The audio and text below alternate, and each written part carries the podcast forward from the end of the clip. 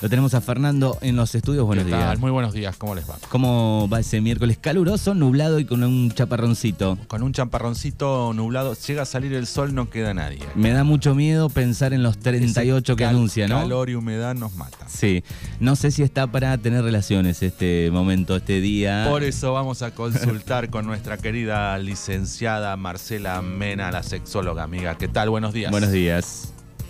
Hola, buenos días chicos. Calor acá también, ¿eh? Eh, época del año complicada, ¿no? Con el, con el calor. Sí, bueno, hay que implementar cosas novedosas cuando es así. Mirá, Eh, está bueno, está bueno. No, no evitarlo, sino jugar con, con esto del clima y del calor que nos brinda ya una entrada en calor diferente. claro. Bien, sí. se me viene rápidamente, no sé, la- la- a la noche la pelo pincho en casa. Lo que por pasa es que dos cuerpos juntos así es como que, y tanto calor, este, si no hay un aire acondicionado o algo, Marcela, me parece que ahí hay problemas. Eh, me gustó, me gustó eh, lo, lo que este, planteó Manu. Ah, Eh, sí. Pelo pincho Ah, a la noche es una buena opción Mira. para jugar, meterse, hacerse caricias, mimos, masajes, la, una bañadera, una bañadera. Muy bien. Jugar, jugar con los eh, cubitos de hielo Ah, de pronto, ¿eh? ah, recorrerse el cuerpo. Eh, jugando con, con alguna eh, con alguna toalla húmeda Claro. eh, todo eso es parte de lo que se puede implementar en estos días de calor. O nos, tomamos, erotismo. o nos tomamos un avión y nos vamos a recorrer el sur. claro. También, también, también puede ser. Al lado del glaciar. Claro, exacto. Bueno, eh, hoy vamos a estar charlando ya eh, la, la vez- la última salida, hablamos de, de las zonas erógenas femeninas, hoy es el turno de las zonas masculinas. Zonas erógenas masculinas. Tal cual. Eh, como habíamos visto, las zonas erógenas es cualquier zona del cuerpo revestida en piel que pueda generarnos placer, eh, bienestar, gratificación, alguna sensación que nos dé eh, ganas de continuar con el juego. Y no tiene por qué estar asociadas, que en general se da esto, a los genitales. Está. En este caso, a, a lo que sería el pene y lo que serían los testículos. Así que vamos a ir recorriendo algunas partes que son especiales en el sentir de los hombres. Perfecto.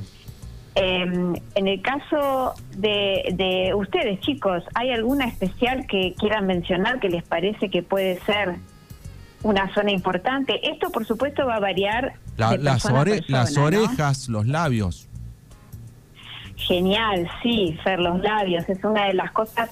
Los labios y sobre todo el, el de abajo, eh, eh, el- en la parte media, eh, recorrerla con la lengua, recorrerla con el- la yema del dedo. En la parte Esto media del labio inferior, digamos. Inferior. Está. En la parte media del labio inferior, exacto. Y también en la parte de la barbilla, en el huequito ese que se le hace entre la pera, también Sí. es un lugar donde eh, es bastante estimulante para el, para el, hombre. varón. Está, está, está. Bien. Eh, y de tu y de tu parte, Manu, ¿tenés alguna? Eh, el cuello, creo yo.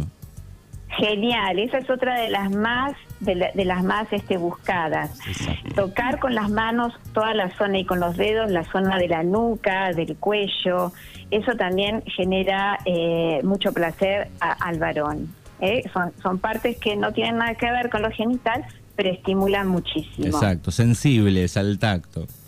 Eso es. Eh, y por eso también es importante que recuerden que tenemos que usar todos los sentidos, no solamente el tacto. Pero acá estamos mencionando las zonas que pueden ser recorridas a través del tacto. Eh, otra zona muy importante es el pecho. Que eh, el, el pecho eh, y también las tetillas a veces en algunos hombres.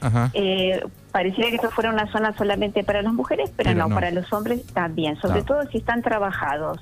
Les encanta sentir que esa zona es recorrida. Ajá, si están trabajados, digo que fueron al gimnasio. O, Exacto, Está. sí, sí, sí, sobre todo eso.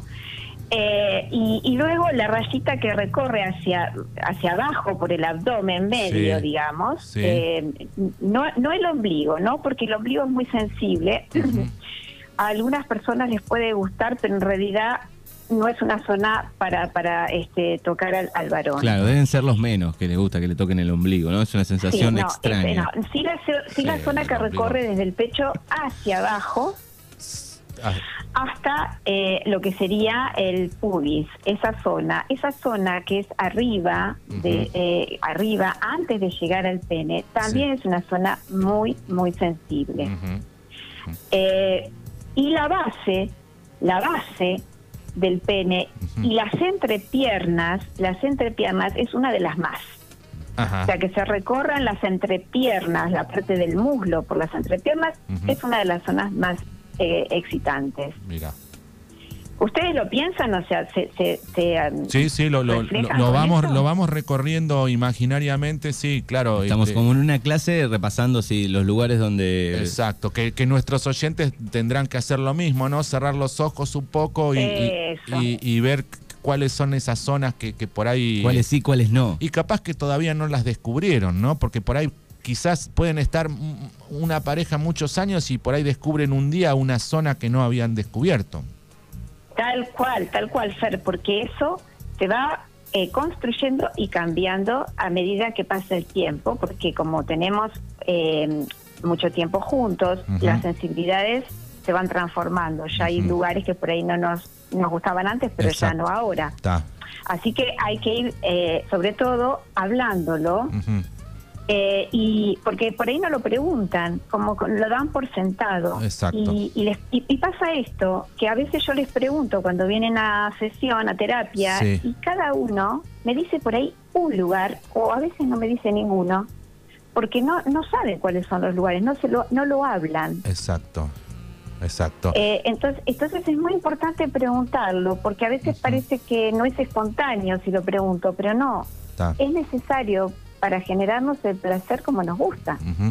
Vos hablabas de, de- de- de lo, de, de los sentidos. Digo, ¿cómo interviene el sentido del oído en, en, en esto? Bárbara, hay, eso es especial para eh, en, en- en el hombre Sí. lo que más desarrollado está es la vista. Sí. Pero en el momento del clímax, sería en la meseta, en el momento donde estamos de, ma- de mayor excitación antes de llegar al orgasmo, el oído es esencial para el hombre. Decir una palabra que esté subida de tono, Ajá. que genere una especie de explosión, una palabra que esté eh, provista de, de una connotación que es propia del momento, que sí. tal vez en otro momento uno no lo puede decir, pero en ese momento es como que da el empuje final para poder concluir y llegar al orgasmo o llegar a la eyaculación. Se vuela, se la- alguna palabra subida de tono. Claro, dijo se vuela la imaginación, Bueno, digamos. ahí, claro. Con una Tal palabra cual. de sen- subida de tono, la mujer le puede hacer explotar la cabeza al hombre, digamos. Tal cual. A veces es una palabra, a veces es una frase, que Exacto. no tiene por qué ser algo vulgar No, o, no, no. o- o- no, sino es como una frase que sabemos que le genera este plus extra Exacto. que lo hace como, como explotar en su, en su Es- máxima expresión de Es- placer. exactamente, exactamente. Hay otra zona, chicos, que es el perineo. ¿Saben lo que es el perineo? Nos miramos con Fernando y decimos, ¿qué es el perineo? No, no, no, no quiero arriesgar por miedo a quedar mal. Claro. O sea, entonces más vale no digo nada. Bueno, la zona del perineo es una de las más estimulantes también, en la mujer también, pero en el varón especialmente, que es la que recorre desde los genitales, que sería la parte de los testículos. Sí. Los testículos también es una zona donde le genera, pero esa es genital.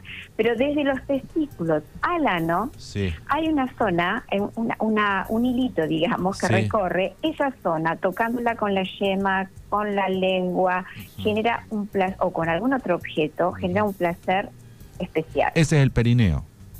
Ese es el perineo, esa rayita, esa parte que va desde los testículos al ano. Está. ¿Mm? Bien, vamos a... Y, Vamos. otra- y otra- otras dos zonas. Eh, eh, el ano, si bien para algunos es una zona conflictiva porque les genera mitos o Ujú. creencias que son este, no verdaderas, el hecho de pensar que si me tocan esa zona, si recorremos con el dedo, si recorremos con la lengua, la zona, no es necesario la penetración, eso genera mucho placer en los varones.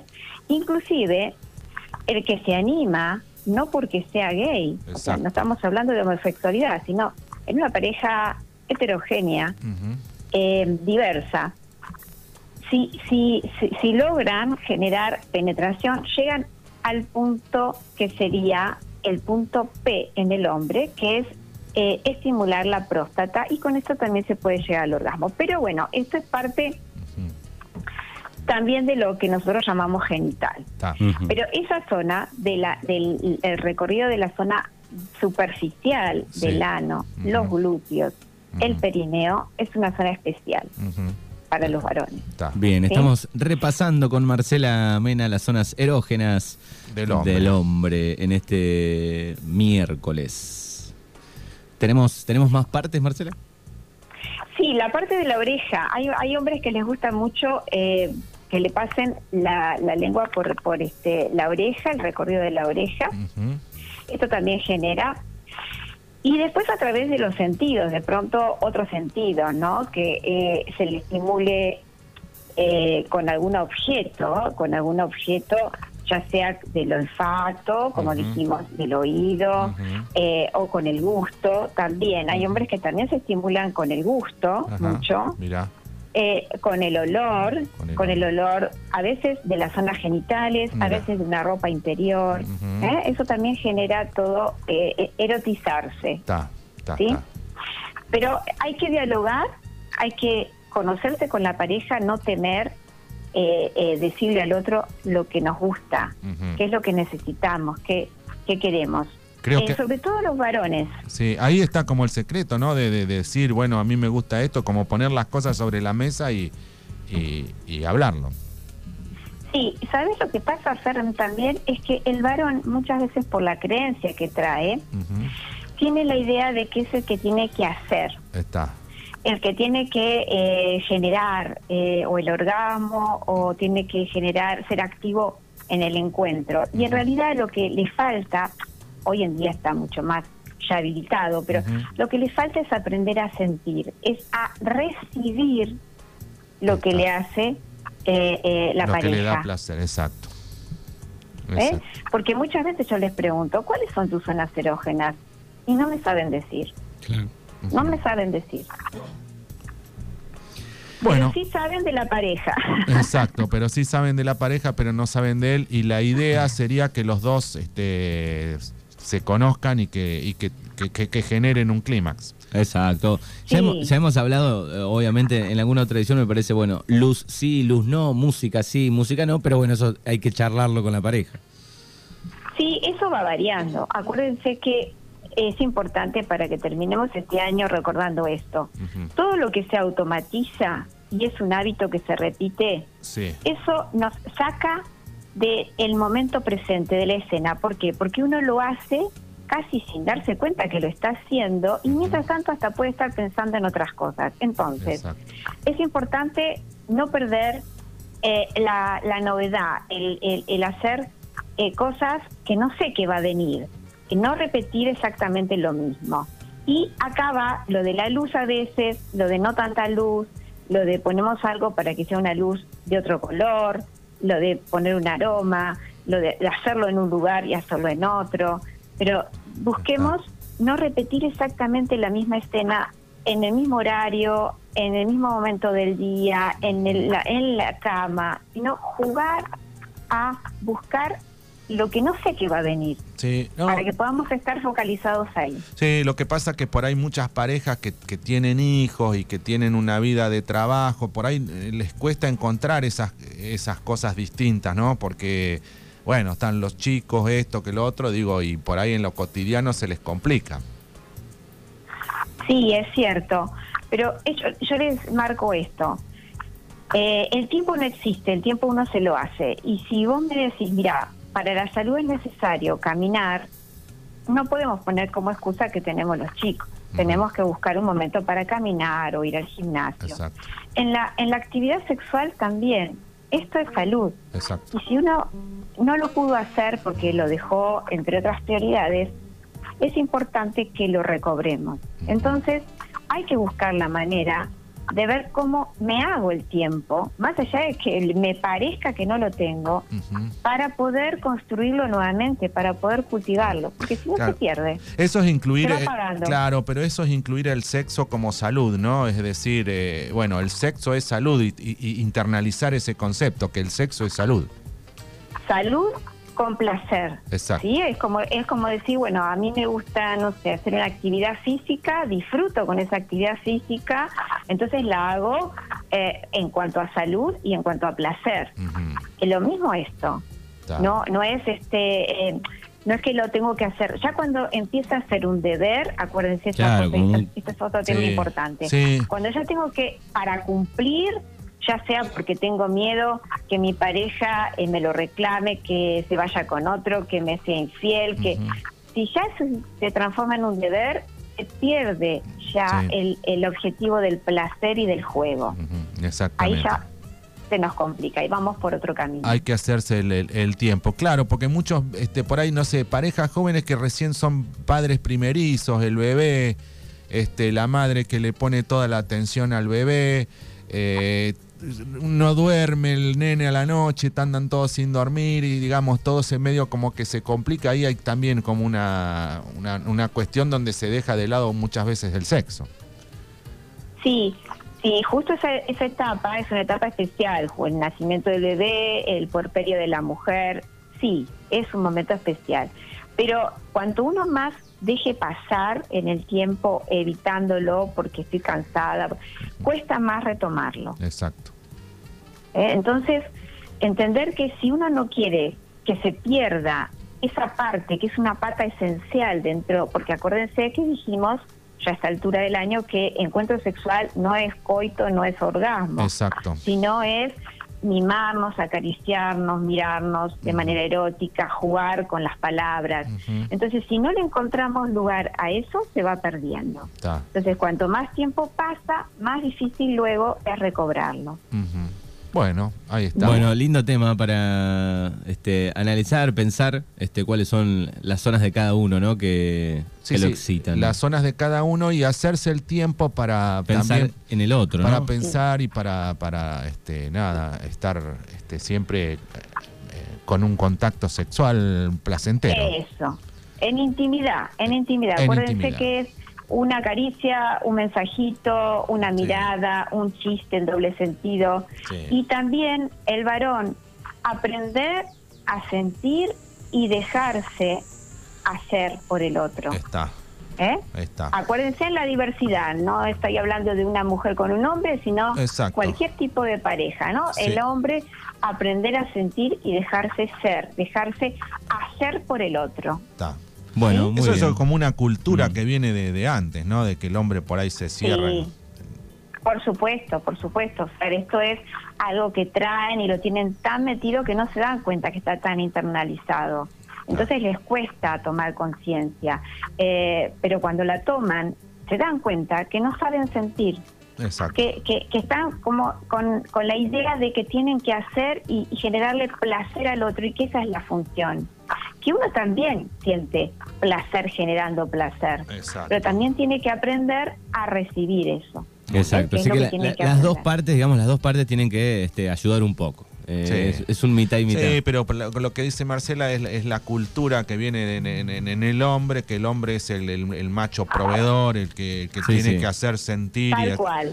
Eh, y no es así, él también tiene que abrirse y dejarse este, Sí. sentir. Sí, cuesta. Es una creencia que hay que trabajar, es un mito que viene, pero cuando lo descubren, y estoy hablando de personas que no son jóvenes, estamos hablando de personas de más de 50, cuando empiezan a descubrir esto, o, Ah, o claro. más de 40, realmente se les abre un, un- un universo totalmente diferente. No se, no podían creer que existía Exacto, algo así. Entonces exacto. es importante que se animen Bueno. a probarlo. Bueno, Bueno, muy bien. Bueno, la pueden buscar en las redes sociales, eh, Lic eh, Marcela Mena, en Exacto. Instagram, Sí, también sí. estás en Facebook. ¿Y a qué número puede comunicarse la gente? 291-6427-694. Bueno, muy bien. Bueno, el año que viene vamos a seguir charlando porque hay muchos temas eh, y, nos encanta charlar con Marcela. Te deseamos un este, feliz año, que termines bien los días que quedan y que arranques muy bien el 2022, Marcela. Bueno chicos, un placer trabajar con ustedes, participar y estar con la gente. Les deseo lo mejor para el año que viene y un muy buen comienzo de año. Muchísimas gracias y que tengas un feliz comienzo de año. Chao. Gracias, gracias. Un beso. Chao.